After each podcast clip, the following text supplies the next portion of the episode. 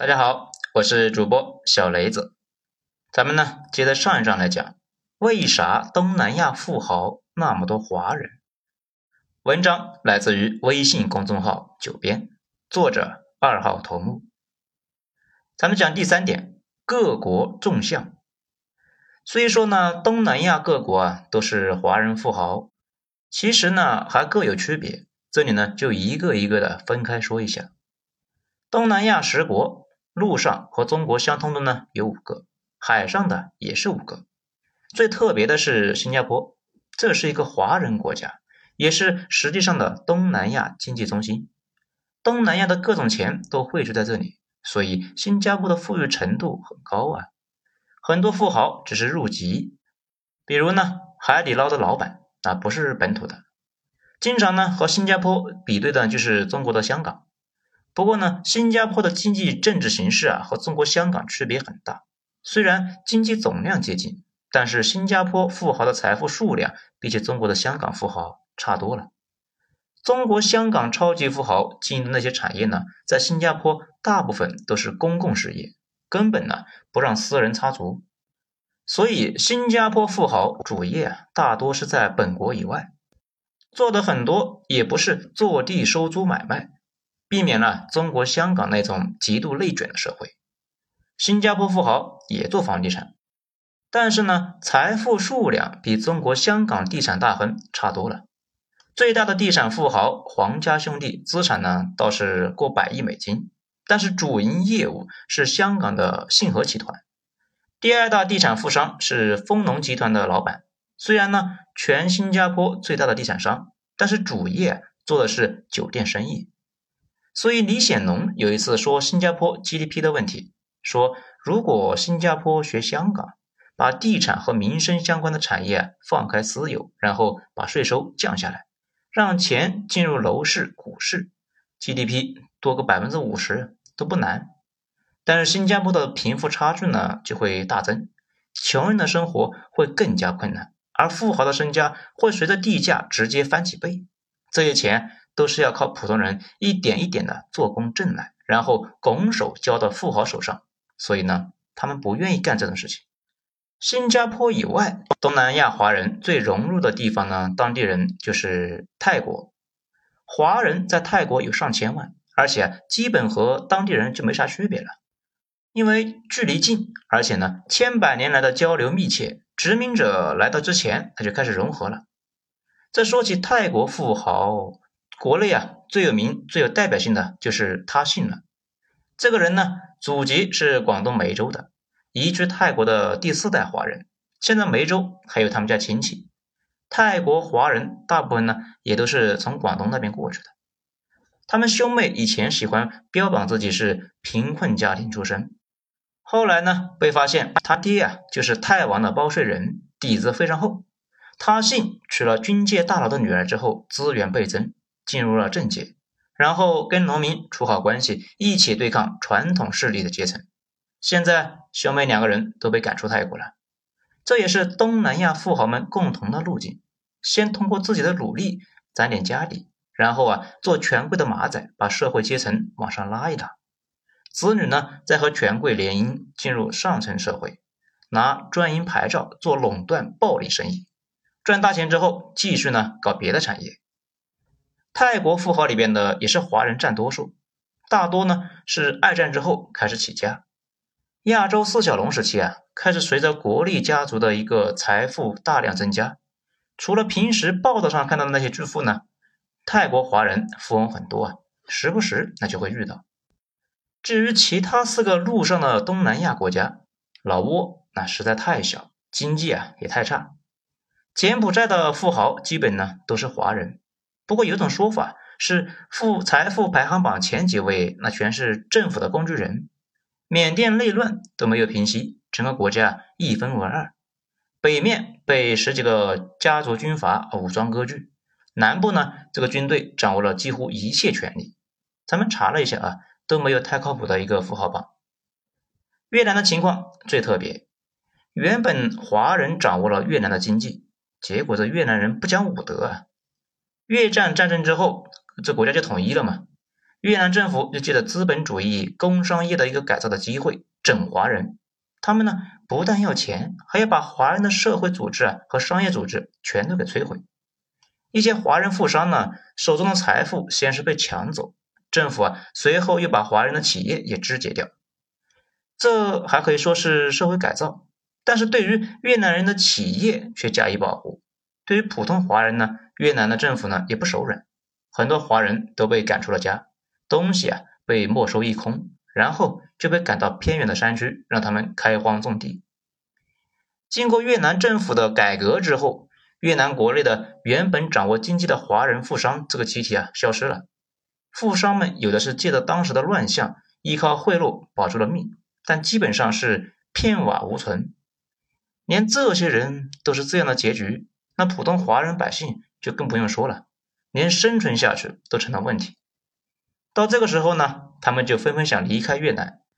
对这个事呢，越南政府那是乐见其成的，自己走那就是自愿了，给抢夺华人的财产提供了正当理由，估计呢还很为自己的政治智慧沾沾自喜呀。据统计，有一百五十万华人离开越南，中间有将近三分之一啊没有活下来。这些华人大部分都逃到了中国和越南周边的其他国家生活。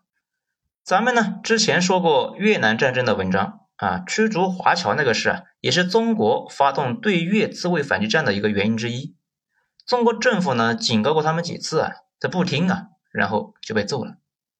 当时在广西和云南的越南边境，这一下子聚集了二十万以上的华人，中国政府就建立了几十个国营农场来接收他们，前前后后呢接收了大概三十万。越南见中国接收呢，那就更起劲了，开始从柬埔寨和老挝也就驱赶起华人来。不过也没有高兴多久，就遇到了中越自卫反击战。这个时候，越南的华人基本上。能跑的都跑了，不然不知道就要被迫害成啥样了。所以越南是唯一几乎没有华人富翁的东南亚国家。不过这些年越南经济开放，世界各地都有企业在那里开厂，中国企业也把部分落后的产能转移到了越南。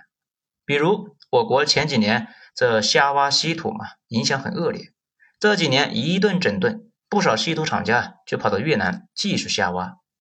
而且有不少国内的人声称，现在的越南就是三十年前的深圳，这勾搭了不少人去越南买房，以至于呢，你现在去越南租个房子，十个房东就有八个那是中国这边的人。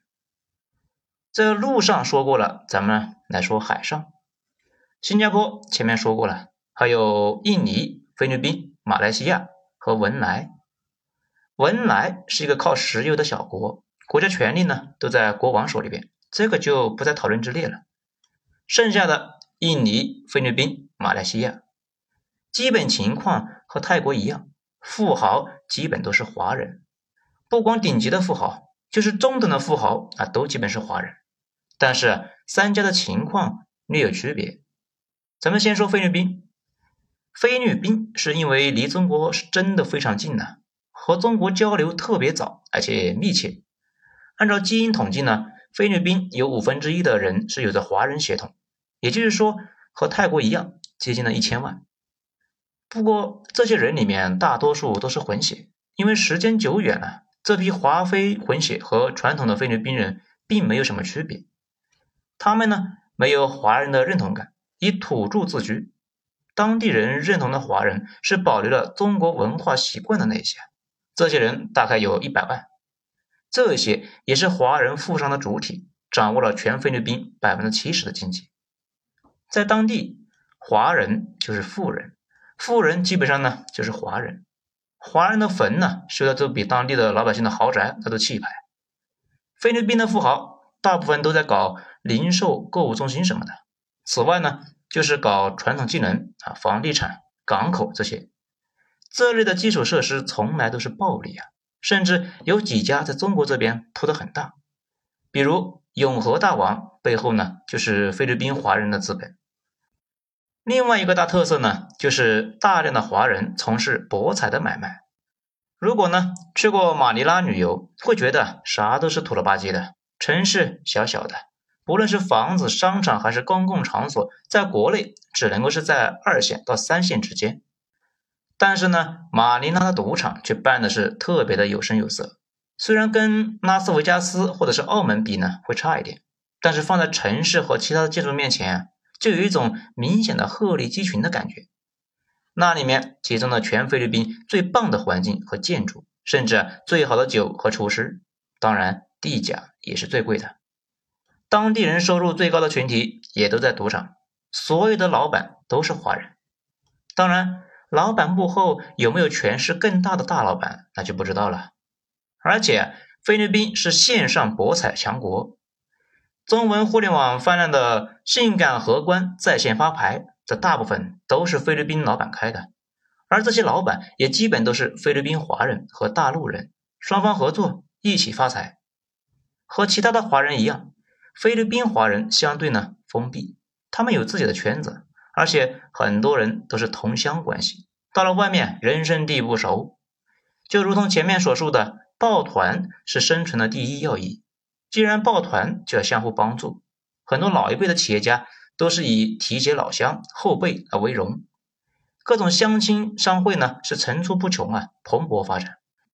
他们更愿意和同乡人分享商业机会，一起赚钱，自然而然就形成了闭环商帮。其他人呢想加入都难呢。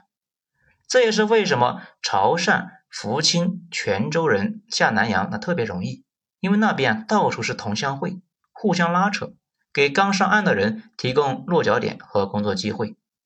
如果是一个东北人过去啊，可能会因为找不到组织，最后啊只好去洛杉矶啊，因为那里的东北人跟三亚一样多。这说了菲律宾，咱们呢再来说一说马来西亚。这个国家的华人和其他东南亚国家不一样。我认识的几个大马人，这给人第一印象就是很多同时啊会说普通话和广东话。交流起来那没有什么障碍，当然了，口音还是有的。一开始呢，我还觉得可能是一个去了没多久的中国人。这一问，最短的一个也是爷爷一九三九年是躲避日寇而去的，最久的一个呢，自己都记不清去了多久了。啊，这个人的普通话居然呢还是最标准的。马来西亚应该是海外对华人最友好的国家了。马来华人非常爱国，而且几乎都保持着华文教育。虽然受政府打压多年，依然有百分之九十的华人会读汉字。这好像很多人啊不会写汉字呢，实在是太难太难了。以前呢，跟台湾走得很近，因为大陆啊有几十年是被封锁了嘛，他们只能够是跟台湾打交道啊。这些年，随着大陆影响力越来越大，对大陆的认同的人数呢会增加很快。最有意思的就是那个槟城，我有一次呢出差去过，确实跟潮汕呢非常像，大街上的路牌都有汉字，甚至那个电影《追龙》里边，跛豪啊武士豪说他是潮汕人，字幕呢却是槟城，这两个地方实在是太像了。这种情况之下，马来西亚华人富豪呢时不时的就要受气。这里呢，就要说说马来西亚的首富郭鹤年，他呢是香格里拉酒店和金龙鱼的老板。这种人居然被本国的总理巧取豪夺，最后啊逼得只好是资产转移出国。这临走呢，自然是被狠狠的敲了一笔，而且呢，钱没有进国库，反而被官员们呢明目张胆的给侵吞掉了。最后说印尼这个国家，基本的情况和菲律宾差不多。只是呢，印尼因为总人口多，所以华人比例啊显得很低。其实呢，总数不少。印尼的华人经历最悲惨的是两次大规模的排华，死了几十万人呢。但是有个问题，咱们以前也不明白：既然排华，为什么富豪榜上都是华人呢？后来查了查资料，才明白，排的呢也不过是华人中的普通人，富豪好好的呢，军队保护着。这说起印尼华人的富豪，有个名字呢不能不提，就是林少良。一九四五年，印尼独立战争时期呢，林少良给当地武装运输物资，有个当地游击队的领导啊在他家藏了一年，结果这个人正是印尼国父苏加诺的岳父，这是算半个外戚呀。这一来，林少良就结识了后来的印尼的军官团们，林少良和一个叫做苏哈托的上校特别投机啊，很快就成为了朋友。一九六五年，这个苏哈托发动政变，成为了印尼第二任总统。为了迅速的掌握经济大权，苏哈托需要找到一个值得信任的代理人。他不愿意本地财阀的势力扩大，于是呢，他马上就找来了自己啊曾经的走私小伙伴林少良来共商国家经营大计。他呢，将国家的烟草。丁香、面粉、房地产、开设银行的经营许可特权给到了林少良。想一想啊，拿到这种特权，想不发财可太难了。林少良摇身一变就成为了印尼首富。作为回报，据说呢，林少良把掌握的资产三七分，七成属于苏哈托的家族。林少良依靠苏哈托。苏哈托从一九六七年开始呢，做了足足三十一年的总统。林少良也做了三十一年的丁香大王、面粉大王、地产大王和金融大王。最高峰的时候，成为了世界前十的大富豪，真正的是富可敌国啊！在印尼，那是手眼通天的大人物。所谓“眼看他起朱楼，眼看他宴宾客，眼看他楼塌了”。三十一年的好梦，在一九九八年亚洲金融危机中破灭了。那一年，苏哈托被印尼人赶下了台。林少良提前收到消息，全家呢跑去了新加坡。在印尼的产业全部都被政府充公了。经过清算，人们才发现林少良不过是一个小角色。苏哈托的家族资产足足有三百五十亿美金，是林少良的数倍啊！所谓的华人首富。不过是给苏哈托家族打砸的白手套啊！讽刺的是，林少良躲在国外呢，不敢回国，躲了十几年之后，最后在二零一二年死了，被印尼人骂了几十年。而他的靠山苏哈托全家呢，待在印尼啊，屁事也没有，家人照样是做着各种垄断生意。他女婿呢，就是九八年排华时候的得力推手啊，现在稳稳的做的是国防部长。全家人都憋着哪一天能够重新坐上总统宝座，而且公认印尼这么多年不但没有进步，腐败和权钱交易呢倒是比苏哈托的时候啊还要严重了。林少良的例子是很有代表性的，了解了这个人，大家就明白了东南亚超级富豪们真正的起家之路，绝大部分呢都是大同小异的。海外华人巨富这个话题呢，其实非常非常的大，这写一本书也是九牛一毛啊！而且任何概括性的描述都是错的。比如，不少人说他们反华，其实呢不能够一概而论，得分情况。如果是依附于东南亚权贵的那种富豪，他们反不反，主要看主子。不过华商大部分是不反华的，毕竟商人还是要做买卖的。还有少数的华商有着难以置信的家国情怀，比如当初抗战中出钱出人支持抗战的，还有改革开放之后第一批顶着风险回国投资的，都是一些了不起的人。还有一种说法说他们主要是靠官商勾结来发财，基本上都勾结吧。不过呢，现在也有不少人上岸洗白，不干那种事情了。比如菲律宾的华商最明显。一部分还在搞赌场的这种牌照生意，还有不少人呢在做零售和超市，这明显已经是上岸了。而且随着中国的经济发展，南洋华人和大陆的联系是越来越紧的。比如福建人在新加坡和菲律宾都是占据富豪榜一大半的角色，而每一个福建人衣锦还乡之后，都要在厦门岛内啊买套房子，回老家搞个小洋楼，风风光光的去祭祖。这些都是标准操作。如今厦门的房价仅次于北上深，超过了广州，奇怪吗？现在我国东盟贸易量呢逐渐走高，甚至啊已经超过了美国，东盟成为了中国最大的贸易伙伴。东南亚血缘纽带功不可没，不用怀疑，将来这种纽带啊还会发挥更大的作用。好，本章就全部讲完了。谢谢大家收听，咱们精彩下章接着继续。我是主播小雷子，下章见。